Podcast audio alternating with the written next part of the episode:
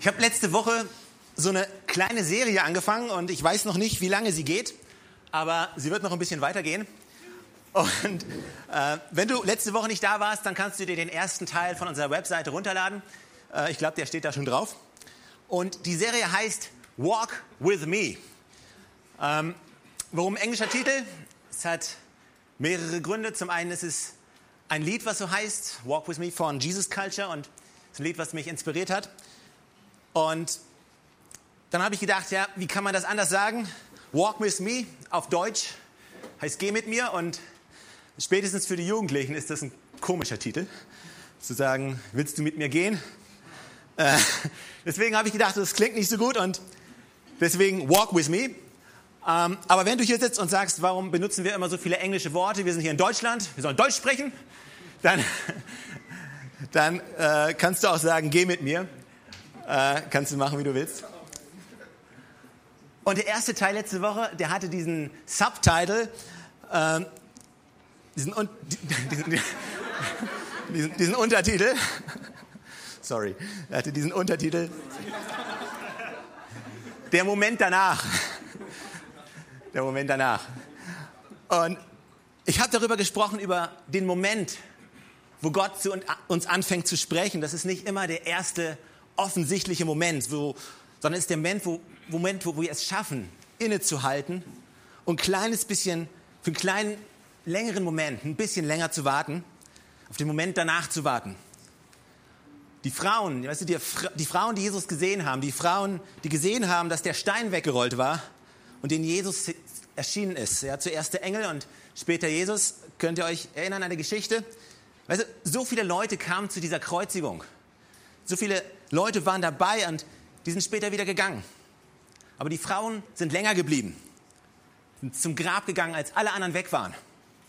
Und als alle anderen, die nur das Spektakel sehen wollten, als alle, die das Laute sehen wollten, die ist offensichtlich, als, als alle, die weg waren, die Frauen sind geblieben, ans Grab gegangen und sind diesen Moment länger geblieben. Und Jesus ist ihnen als erstes begegnet. Weißt du, manchmal möchte Jesus uns begegnen, das Problem ist nur, dass wir nicht lange genug bleiben.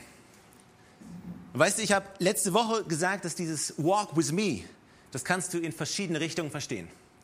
Walk with me ist erstens mal eine Einladung von Gott an uns, der, der sagt, komm, lauf mit mir. Geh diesen Weg mit mir. Geh, du musst ihn nicht alleine gehen. Ich bin ihn schon gegangen. Lauf doch mit mir. Warum willst du alleine laufen? Das ist eine Einladung. Diese Einladung, die können wir aber auch anders verstehen, dass wir zu Gott sagen, komm, lauf mit mir. Komm Gott, lauf mit mir. Und dass Gott unsere Bereitschaft sieht, unser offenes Herz sieht, dass diese Bereitschaft sieht, dass wir signalisieren, komm on Gott, ich möchte das mit dir gehen. Ich möchte, mit dir ist eine Partnerschaft, die wir haben zusammen zwischen Gott und uns. Aber dieses Walk with me, dieses Lauf mit mir, da gibt es noch eine dritte Dimension, die du eigentlich dieser ganzen Geschichte geben kannst. Und weißt du, wir sind hier als, als Kirche, als Church, weil wir Menschen ein Zuhause geben möchten. Welcome home steht da am Eingang. Und ich habe vor einigen Wochen darüber äh, eine eigene Message gehalten. Und weißt du, eine wesentliche Eigenschaft von einem Zuhause ist, dass wir dieses Zuhause gemeinsam bauen möchten. Ja? Nicht, dass einige wenige nur die Kirche bauen, sondern und andere nur kommen, sondern wir möchten es zusammen machen. Wir möchten zusammen weiter nach vorne gehen. Wir alle gemeinsam, wir alle gemeinsam. Wir möchten noch mehr Leute involvieren, noch mehr mit in die Familie mit reinnehmen. Und ich möchte heute über diese Dimension, dieses Lauf mit mir, das mit reinnehmen. Und es ist eine Dimension, die viel mehr beschreibt von, wir gehen zusammen miteinander. Wir laufen den Weg zusammen. Und die Vorstellung, wisst ihr, dass jeder von uns einen Menschen an die Hand nimmt und mit dieser Person diesen Lauf läuft. Wie gut, wie gut wäre es, wenn wir nicht alle einzeln laufen würden, sondern wenn jeder von uns sich eine Person nimmt und sagt, weißt du was, ich laufe das Ding mit dir. Ich laufe das Ding mit dir. Du musst nicht alleine leben. Wie gut wäre das, wenn, oder wie sehr könnten wir zu einer Familie werden und Menschen helfen zu wachsen? Wenn wir, wenn jeder von uns sagen würde, weißt du was, eine Person, nur eine Person, in die werde ich mich investieren. Mit ihr werde ich gemeinsam gehen, mein Leben teilen und mit ihr gemeinsam werde ich diesen Weg gehen und sehen, wie diese Person zu all dem wird, zu dem Gott sie bestimmt hat. Weißt du, wir als Kirche, natürlich versuchen wir so gut wir irgendwie können, weißt du, Menschen zu helfen, mit Leuten den Weg zu gehen, unser Bestes zu tun. Aber wer sind wir als Kirche? Weißt du, wir müssen das immer wieder runterbrechen. Wir sind als Kirche, wir sind keine Organisation, wir sind keine Firma oder irgendein Verein, zu dem du kommst, sondern die Kirche, das bist du. Das heißt, wenn wir als Kirche sagen, wir möchten uns Menschen gegenüber verpflichten, dann sagt jeder einzelne von euch, hey, ich verpflichte mich Menschen gegenüber. Und wenn jeder von uns sich einer Person gegenüber verpflichtet fühlt und den Weg mit ihr geht, dann können wir wachsen und obwohl wir wachsen, können wir immer noch lebendig sein, eine lebendige Kirche sein, wo Menschen wachsen und wo Menschen zu Hause finden, nach vorne gehen. Und ich habe heute eine Bibelstelle und es sind Bibeltexte, steht in der Apostelgeschichte. Und die Apostelgeschichte ist so das Buch in der Bibel, was so den Anfang von der Kirche beschreibt. Ja, die Entstehung von der Kirche. Und was ich mache, ich lese den Text komplett vor, ist ein bisschen längerer Text und dann werde ich einfach ein paar Gedanken mit euch teilen, die hoffentlich ein bisschen so die Kultur vermitteln können von dem Verständnis, was wir haben. Und wir wollen das Leben mit anderen Menschen teilen, mit ihnen gehen. Okay? Okay, Apostelgeschichte Kapitel 3 ab Vers 1. Da steht, eines Tages geschah Folgendes. Gegen 3 Uhr, zur Zeit des Nachmittagsgebets, gingen Petrus und Johannes zum Tempel hinauf. Um dieselbe Zeit brachte man einen Mann, der von Geburt an gelähmt war, zu dem Tor des Tempels, das die schöne Pforte genannt wurde. Wie jeden Tag ließ der Gelähmte sich dort hinsetzen, um von den Tempelbesuchern eine Gabe zu erbitten. Als er nun Petrus und Johannes sah, die eben durch das Tor gehen wollten, bat er sie, ihm etwas zu geben. Die beiden blickten ihn aufmerksam an und Petrus sagte, sieh uns an. Der Mann sah erwartungsvoll zu ihnen auf. Er hoffte etwas von ihnen zu bekommen. Da sagte Petrus zu ihm, Silber habe ich nicht und Gold habe ich auch nicht. Doch was ich habe, das gebe ich dir. Im Namen von Jesus Christus aus Nazareth, steh auf und geh umher. Mit diesen Worten fasste er ihn bei der rechten Hand und half ihm, sich aufzurichten. Im selben Augenblick kam Kraft in die Füße des Gelähmten und seine Gelenke wurden fest. Er sprang auf und tatsächlich seine Beine trugen ihn, er konnte gehen. Der Mann folgte Petrus und Johannes in den inneren Tempelhof und immerfort lief er hin und her, hüpfte vor Freude und pries Gott. Die ganze Menschenmenge, die sich dort aufhielt, wurde auf ihn aufmerksam. Als die Leute begriffen, dass der, der da hin und her sprang und Gott lobte, niemand anderes war als der Bettler, der sonst an der schönen Pforte des Tempels gesessen hatte, waren sie außer sich vor Staunen über das, was mit ihm geschehen war. Der Geheilte wich Petrus und Johannes nicht mehr von der Seite.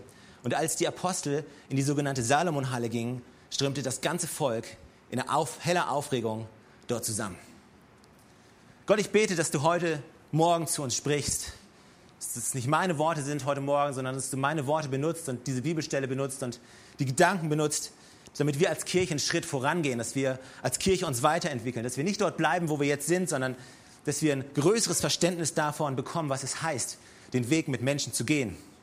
Gott, schule uns und bring uns weiter in der Sicht und hilf uns, dass wir verstehen dein Licht zu reflektieren und Licht in dieser Welt zu sein. In deinem Namen, Herr. Amen. Lass uns einmal diese Geschichte von Anfang bis zum Ende durchgehen und ich möchte euch dabei ein paar Gedanken mit euch teilen. Die Geschichte fängt an. Eines Tages geschah Folgendes gegen drei Uhr, zur Zeit des Nachmittagsgebets, gingen Petrus und Johannes hinauf zum Tempel. Um dieselbe Zeit brachte man einen Mann, der von Geburt an gelähmt war, zu dem Tor des Tempels, das die schöne Pforte genannt wurde. So, jetzt wird's interessant. Wie jeden Tag ließ der Gelähmte sich dort hinsetzen, um von den Tempelbesuchern eine Gabe zu erbitten. Weißt du, wenn ich mir das durchlese, wenn ich ganz ehrlich bin, für mich ist es pure Ironie. Ja, da hast du jemanden, der ist gelähmt. Da hast du jemanden, der, der braucht Gottes Hilfe. Da hast du jemanden, der braucht diesen Gott, diesen Gott, der heilen kann, diesen Gott, der retten kann. Und er, und er ist dort, er ist beim Tempel, setzt sich neben dem Eingang und er bittet um Geld obwohl er eigentlich Heilung haben könnte. So nah am Tempel, so nah am Haus Gottes und doch so weit weg. Bringt uns das nicht zum Denken? Die Frage, die wir uns stellen müssen, ist, wie viele Leute in unserem Leben sitzen so nah an der Quelle, sitzen so nah an der Antwort und doch so weit weg? Also so viele Tempelbesucher sind, sind rein in den Tempel, raus aus dem Tempel.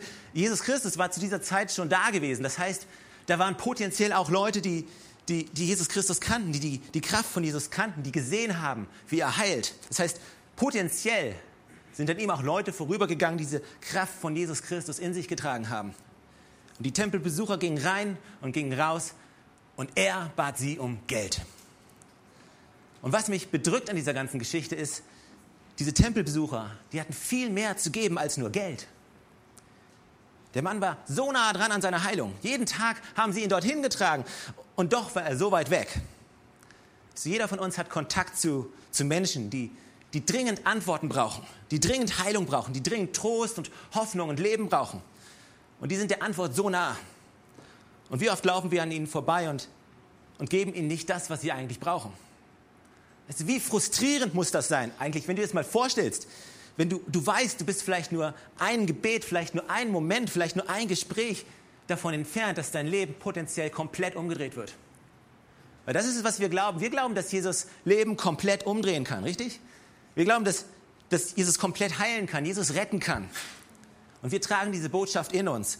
So, warum sind so viele Leute rechts und links neben uns, unsere Nachbarn, unsere Arbeitskollegen, Studienkollegen, die, die dringend Hilfe brauchen. Und wir sind dieser Eingang zu dieser Tempelpforte.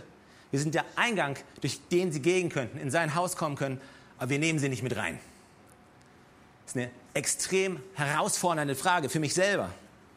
Menschen brauchen Jesus. Und wir müssen, wir müssen in, unserer, in unserer Offenbarung wachsen darüber, dass Menschen Jesus brauchen. Wir müssen die Dringlichkeit verstehen, dass Menschen nicht nur ein nettes Gespräch zwischen Nachbarn über einen Gartenzaun brauchen, ja, von Nachbarn, die ihnen irgendwelche coolen Tipps geben, sondern wir müssen verstehen, Menschen brauchen Jesus. Ohne Jesus sind Menschen verloren, mit Jesus sind sie gerettet.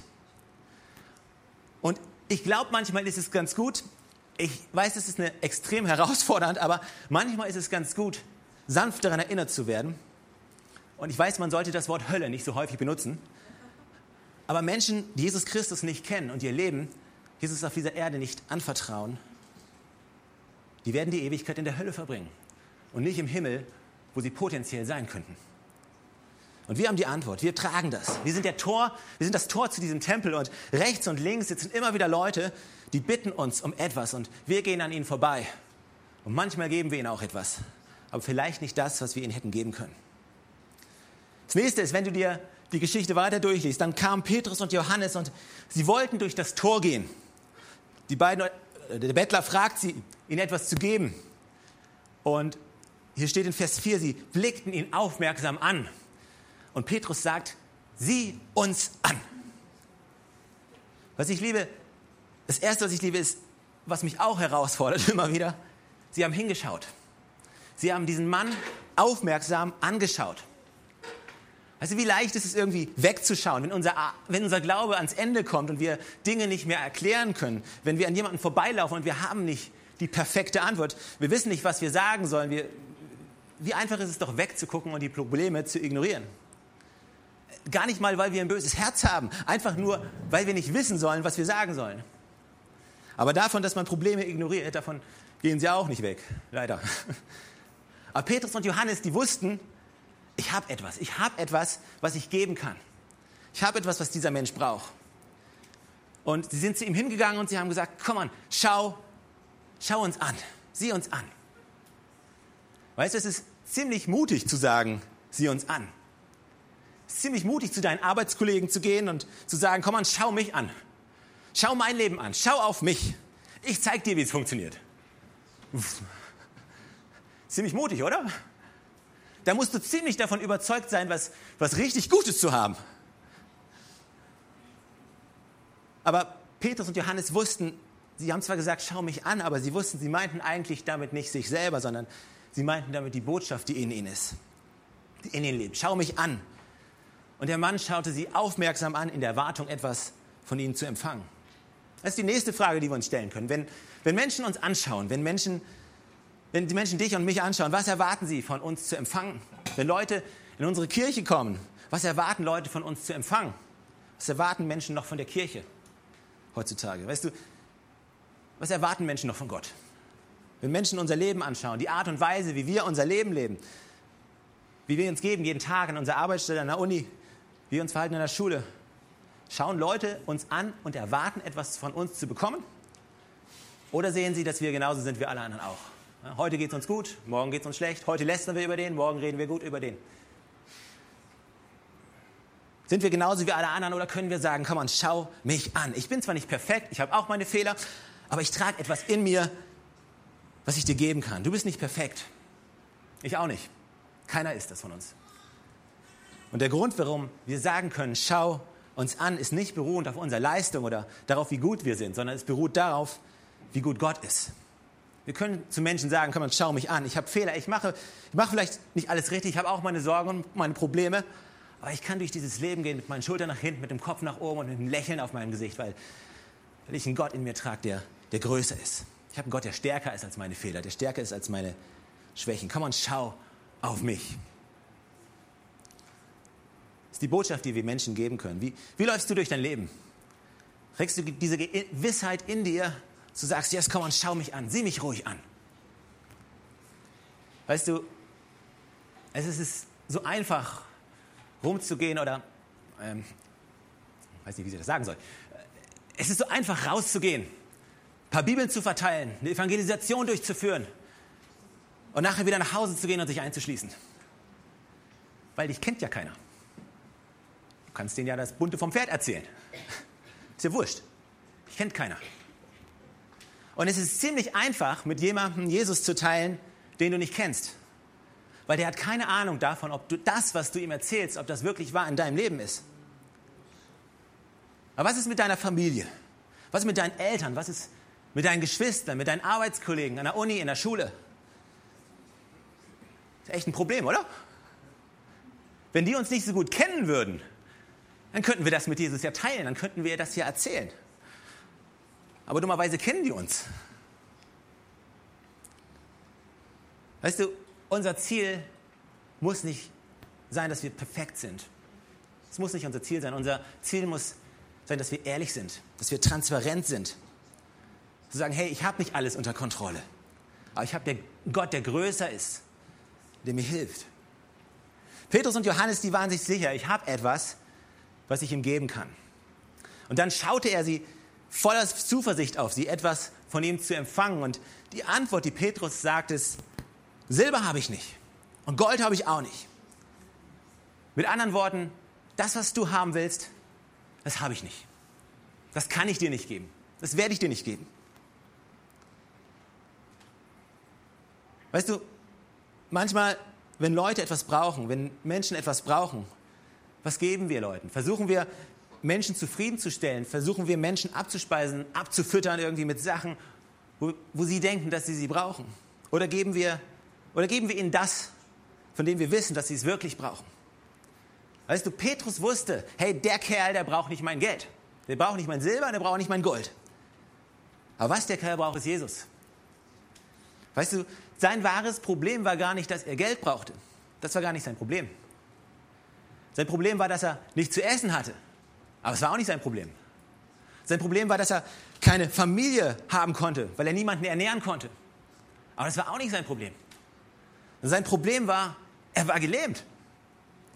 Und weil er gelähmt war, konnte er nicht arbeiten gehen. Und weil er nicht arbeiten gehen konnte, konnte er kein Geld verdienen. Und weil er kein Geld verdienen konnte, konnte er keine Familie haben und nicht zu essen kaufen.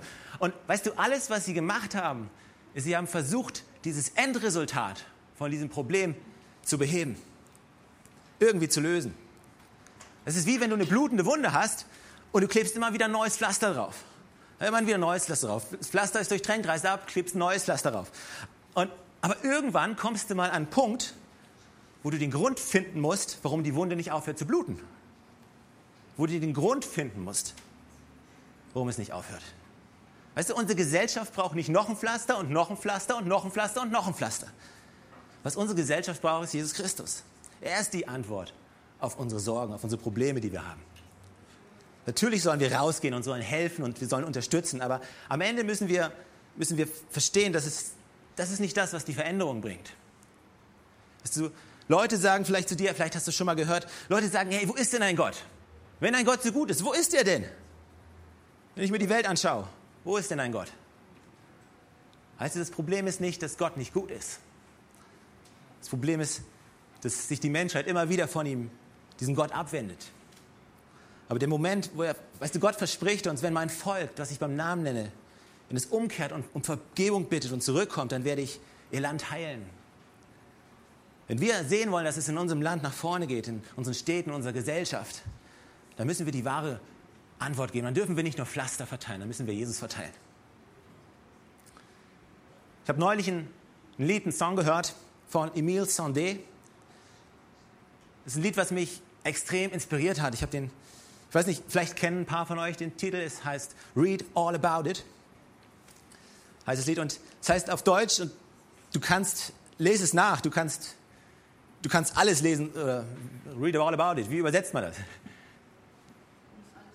Lies alles darüber. Genau, richtig. Und ich habe einfach mal die erste Strophe für uns auf Deutsch, weil wir keine Subtitles haben, oder? Aber das ist das, was sie singt. Und ich habe das gehört und habe gedacht, wow, sie hat recht. Hier ist es. Sie sagt, du hast Worte dazu, eine Nation zu verändern, aber du beißt dir auf die Zunge. Du hast dein Leben lang in der Stille festgesteckt, in der Angst, dass du etwas Falsches sagen könntest. Aber wenn niemand es hören wird, wenn nie, wie sollen sie dann deinen Song lernen? Also komm schon, komm schon. Du hast ein Herz, das so laut ist wie ein Löwe. Warum zähmst du deine Stimme? Vielleicht sind wir alle ein wenig unterschiedlich. Es gibt keinen Grund, sich zu schämen. Du hast das Licht, das die Schatten besiegen könnte. Also hör auf, es zu verstecken. Komm schon, komm schon. Weißt du, du, wir alle, wir haben eine Stimme in uns, die diese Nation verändern kann, diese Gesellschaft verändern kann. Warum beißen wir uns auf die Zunge? Warum haben wir Angst dafür, verurteilt zu werden, dafür, dass wir Jesus leben? Wir sind alle ein bisschen anders als die meisten, aber das ist okay so. Wenn wir nicht die gute Nachricht von Jesus erzählen, wenn wir nicht unser Lied singen, wenn wir nicht laut das sagen, was gesagt werden muss, woher sollen die Menschen dann wissen? Weißt du, du hast die Stimme eines Löwen in dir. Warum zähmst du sie? Warum hältst du sie zurück? Hey, wir tragen Jesus in uns. Dieselbe Kraft, die Jesus von den Toten auferstehen hat lassen, lebt in uns. Warum? Weißt du, lass uns nicht zurückhalten. Lass uns nicht, weißt du, wir hatten vor Ostern diese, diese Serie, diese 30 Tage, wo wir uns Zeit genommen haben, um über das Thema Erweckung nachzudenken. Über, das ist Erweckung, war das Titel, der Titel dieser Reihe. Aber weißt du, wie soll Erweckung passieren, wenn wir nicht die Stimme sind, die sie bringt? Du hast eine Stimme in dir und wenn, wenn du dich traust zu sprechen, viele von uns hier, weißt du, du hast Worte, die du sagen könntest zu deinen Familienmitgliedern, zu deinen Arbeitskollegen, zu deinen Freunden, zu deinen Studienkollegen. Und du weißt, jetzt ist der Moment, weißt, du, vielleicht weißt du genau, okay, wen ich meine, vielleicht weißt du genau, über wen ich spreche. Aber du, wenn du dich traust, die Worte zu sagen, die du sagen könntest, aber du traust sie sich nicht zu sagen, weil du Angst hast vor dem Effekt, den deine Worte haben. Aber weißt du was? Du hast eine Stimme, die Veränderung bringen kann. Du hast eine Stimme, die Leben bringen kann, die Hoffnung bringen kann, die Vergebung aussprechen kann. Und die so viel mehr erreichen kann als das, was du glaubst. Die Frage ist, benutzt du sie? Benutzt du sie? Lass dein Licht scheinen, sagt die Bibel, richtig? Weißt du, du hast das Licht, die Schatten zu besiegen. Wir haben das Licht, die Schatten zu besiegen. Ganz im Ernst, verstehen wir das eigentlich? Wissen wir das eigentlich? Weißt du, wir spielen hier nicht Kirche. Vielleicht sitzt du da und denkst dir, um was um alles in der Welt redet der Typ da vorne? Ja? Weißt du, ich rede, ich rede von der besten Botschaft, die diese Welt jemals gehört hat. Die Botschaft, dass Gott seinen Sohn Jesus Christus in diese Welt gesandt hat, der für uns am Kreuz gestorben ist, für uns, damit alle unsere Sünden ein für alle Mal vergeben wurden. Gott hat dich geschaffen. Gott hat jeden einzelnen Menschen, der hier sitzt, der heute Morgen hier ist, geschaffen. Ob du ihn liebst oder nicht, ist völlig egal. Gott liebt dich. Er liebt dich und er hat dich geschaffen und er hat einen Plan für dich und dich erwartet darauf, dich willkommen zu heißen in seiner Familie. Und der Weg wurde geschaffen durch Jesus Christus. Dir ist vergeben. Alles, was du falsch gemacht hast in deinem Leben, alles deine Fehler, sie sind dir vergeben. Der Weg ist frei gemacht, für dich zu leben ein Leben mit Gott, was in die Ewigkeit führt. Die Bibelstelle geht weiter und sie, haben dann, sie sagen dann zu ihm,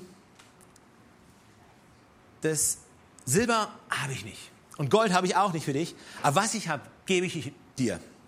Im Namen von Jesus Christus aus Nazareth steh auf und geh umher. Was passiert, nachdem sie das gebetet haben? Nichts. Hm? Steh auf! Was passiert? Nichts. Dann geht die Bibelstelle weiter. Mit diesen Worten aber fasste er ihn bei der rechten Hand und half ihm, sich aufzurichten. In diesem Augenblick kam Kraft in die Füße des Gelähmten und seine Gelenke wurden fest. Wann wurde der Gelähmte geheilt? Nach dem Gebet oder nachdem sie sich runtergelehnt hatten, ihm die Hand ergriffen haben und ihn hochgeholfen haben? Weißt du, dann wurden seine Füße fest. Nicht nach dem Gebet, sondern in dem Moment, wo sie gebetet haben, ihn an der Hand genommen haben und ihm hochgeholfen haben. Da wurden seine Füße fest. Weißt du, wir, wir stellen uns hier hin und wir, wir beten für Leute und wir fragen uns, warum nichts passiert. Unsere Aufgabe ist es nicht nur vom Weiten zu beten. Unsere Aufgabe ist es, uns zu involvieren in dem Leben von Leuten und ihnen gegenüber uns zu verpflichten, zu sagen, komm und ich helfe dir auf. Ich bin bei dir, ich gebe dir Stärke, ich, ich, wir machen das gemeinsam. Und während wir Menschen hochhelfen, während wir uns in dem Leben von Menschen involvieren, während wir uns die Hände schmutzig machen, da werden wir die Wunder sehen. Nicht, wenn wir nur beten. Nein, wenn wir beten und tun, wenn wir beten und tun, dann werden wir Wunder sehen. Weißt du, wir können uns nicht nur, nur am Sonntag treffen und denken, wenn wir ein paar schöne Lieder singen und ein paar nette Predigten hören und ein bisschen heilig tun, dass die Welt besser wird. Wir müssen rausgehen, wir müssen hierher kommen, wir müssen inspiriert werden, ausgerüstet werden, stark gemacht werden, um wieder rauszugehen, uns die Hände schmutzig zu machen. An unserer Arbeitsstelle, in unserer Familie, zu sagen, come on, ich helfe dir, ich bin bei dir. Weißt du, wenn wir das verstehen, du kannst Menschen helfen und du weißt, du wirst Wunder sehen. Glaub mir, du wirst Wunder sehen, wenn du bereit bist, dir deine Hände schmutzig zu machen. Denn die meisten von uns lieben es, irgendwie ein heiliges Gebet zu sprechen. Aber die wenigsten von uns lieben es, sich die extra Zeit zu nehmen, die es nun mal kostet. Oh, ehrlich, ist anstrengend. Natürlich ist es anstrengend. Glaubst du, ans Kreuz zu gehen für Jesus Christus war nicht anstrengend gewesen? Oh Gott, reicht's nicht? Reicht's nicht, wenn ich irgendwie ein bisschen bete, ein Gebet spreche, Vater im Himmel, reicht's das nicht? Und dann, dann gehe ich wieder. Hat Jesus probiert übrigens. Hat gesagt, wenn es irgendwie geht, lass diesen Kelch an mir vorübergehen. Aber nicht mein Wille geschehe, sondern dein Wille. Und lass uns die Hände und die Füße sein von Jesus. Lass uns diesen unsichtbaren Gott sichtbar machen in unserer Welt. Wir sind die Lichter, die er geschickt hat. Wir, weißt du, wir sind die Menschen, die er, ausgewählt, die er ausgewählt hat. Lasst uns beten und lasst uns handeln. Lasst uns beten und lasst uns helfen. Lasst uns die Hände ausstrecken unser Bestes tun, damit wir Wunder sehen. Und dazu brauchen wir, weißt, jetzt kannst du sagen, ja, wo ist denn das Programm? Wo ist denn euer schönes Programm für die Stadt? Was macht ihr denn? Ja, wo? Ja, wer bin ich und wer bist du? Wer sind wir und wer seid ihr? Du bist unser Programm. Da, wo du hingehst, da ist Programm.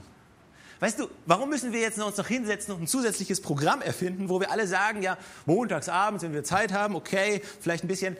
Also egal, wo du hingehst, du bist unser Programm, du bist das Programm dieser Kirche. Du bist die Hände und Füße, du bist unser verlängerter Arm.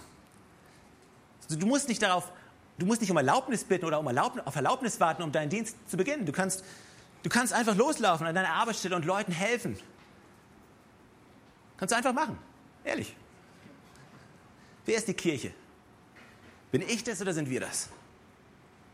Sie haben ihm aufgeholfen und als sie ihm aufgeholfen haben, wurden seine Füße stark. Sorry, ich muss dabei bleiben. Weißt du, der Wunsch von dieser Kirche, unser größter Wunsch ist, den wir haben, ist, Leute an die Hand zu nehmen und anfangen, den Weg gemeinsam mit ihnen zu gehen.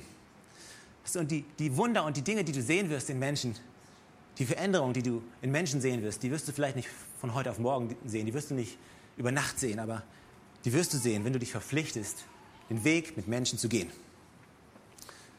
Und jetzt kommt mein Lieblingspunkt. Was haben sie dann gemacht? Sie gingen in den Tempel. Mit anderen Worten, sie sind in die Kirche gegangen. Sie haben ihn in die Kirche gebracht.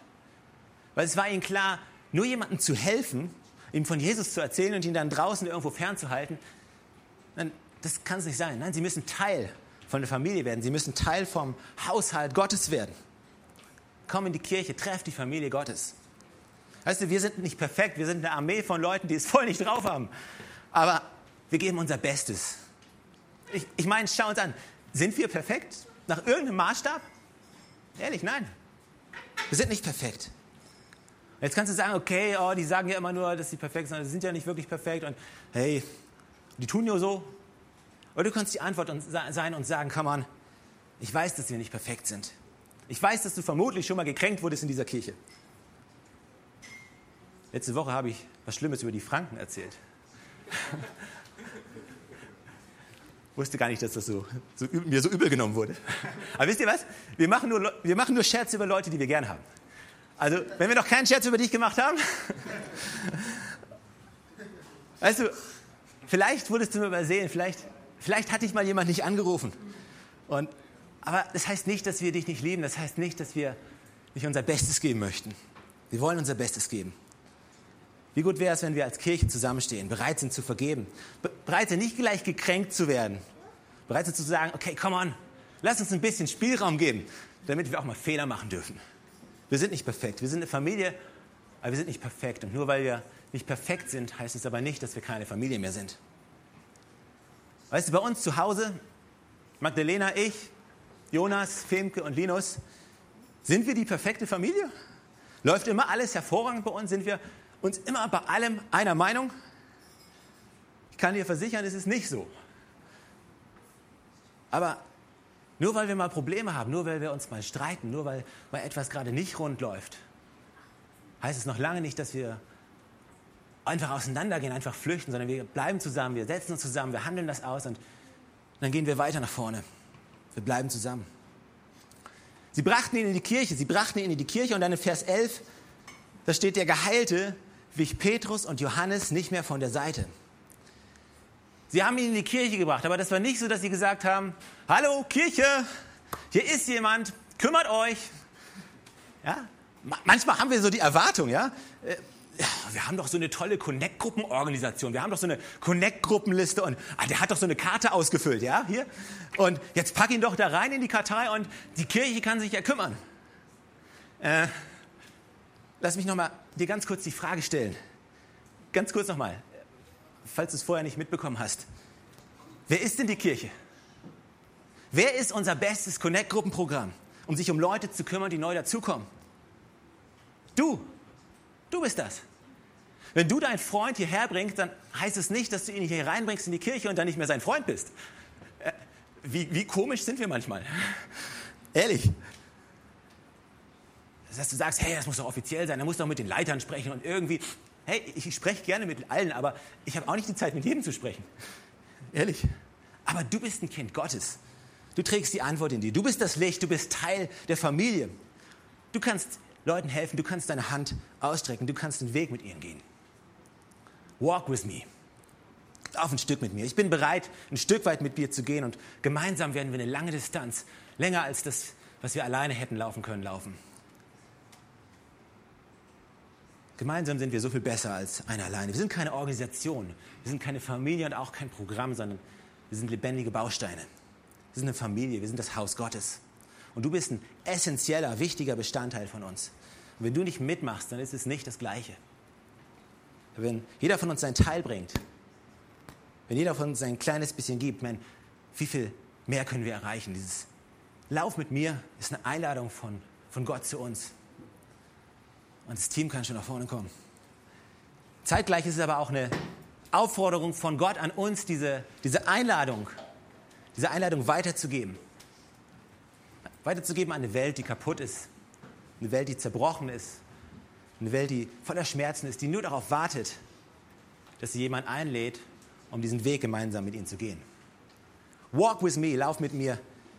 Ich glaube, da draußen hier in Regensburg, in Städten, in Neutraubling, wo auch immer, in deiner Arbeitsstelle, in deiner Schule, in deiner Klasse, in deiner Uni, in deiner Familie, also da sind jede Menge Menschen, die dich anschauen und sagen, hey, kannst du ein Stück weit mit mir laufen? Kannst du ein Stück weit mit mir gehen? Kannst du, kannst du mir was geben? Ich habe gerade nicht genug. Die Frage ist nur, was tun wir damit? Was geben wir diesen Menschen? Komm, lass uns zusammen aufstehen. Ich hoffe, ich habe euch ein bisschen vermitteln können, was unsere größte Vision ist als Kirche. Leute an die Hand zu nehmen und sie mit Jesus Christus in Kontakt zu bringen und mit dieser Wahnsinnsbotschaft zu bringen, mit dieser besten Botschaft in Kontakt zu bringen. Menschen brauchen Jesus. Und wir möchten sie, wir möchten jedem Menschen diese Einladung machen, Einladung geben, ein Leben zu beginnen mit Jesus Christus, mit ihm zu laufen. Zu sagen, hey, das, was du für mich getan hast, das, was du für mich am Kreuz getan hast, das möchte ich für mich ganz persönlich in Anspruch nehmen. Und das hast du für mich getan. Weißt du, Jesus Christus ist nicht für irgendeine anonyme Menschenmasse, für irgendeinen eine Masse an Menschen gestorben, sondern er ist für dich gestorben. Das ist eine persönliche Einladung. Und diese Einladung machen wir Sonntag für Sonntag hier in diesem Gottesdienst. Dass du die Möglichkeit hast zu sagen, hey, ich möchte diesen Lauf laufen, ich möchte mit Gott laufen, ich möchte mit ihm gehen, ich möchte mein Leben mit Jesus laufen. Wir werden gleich ein Gebet sprechen und danach werden wir noch eine Zeit haben, wo wir Gott loben. Und wenn du sagst, hey, ich möchte diesen Lauf beginnen, ich möchte mit Jesus laufen, dann bete mit uns zusammen dieses Gebet.